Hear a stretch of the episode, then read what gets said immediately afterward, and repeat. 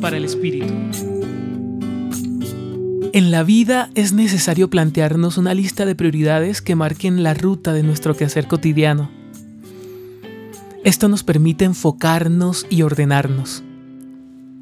En el Evangelio de Mateo, capítulo 22, del 34 al 40, los fariseos le preguntan a Jesús, Maestro, ¿cuál es el mandamiento principal de la ley?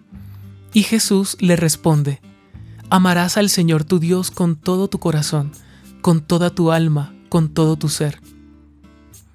Él les dijo, este mandamiento es el principal y primero.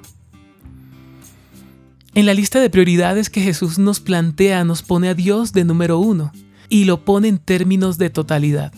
Es decir, a Dios no se le puede seguir divididos o por partes. O estamos con Dios o no. El amor a Dios es una decisión total y definitiva por Él. Por eso quien le sigue no le da unas horas del día para amarle y hacer su voluntad, sino le da todo el día hasta su muerte. Y el segundo mandamiento, amarás a tu prójimo como a ti mismo, es semejante al primero, es decir, tiene características comunes.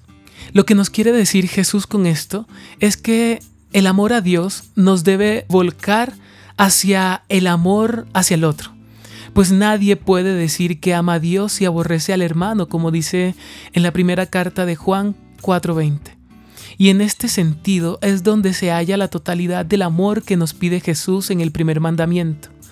Pues optar por Dios tiene muchas implicaciones, hasta aquellas que son escándalo para el mundo, como por ejemplo el amor al prójimo que no precisamente es amigo. Hoy te acompañó Ramiro Salas del Centro Pastoral San Francisco Javier, Pontificia Universidad Javeriana.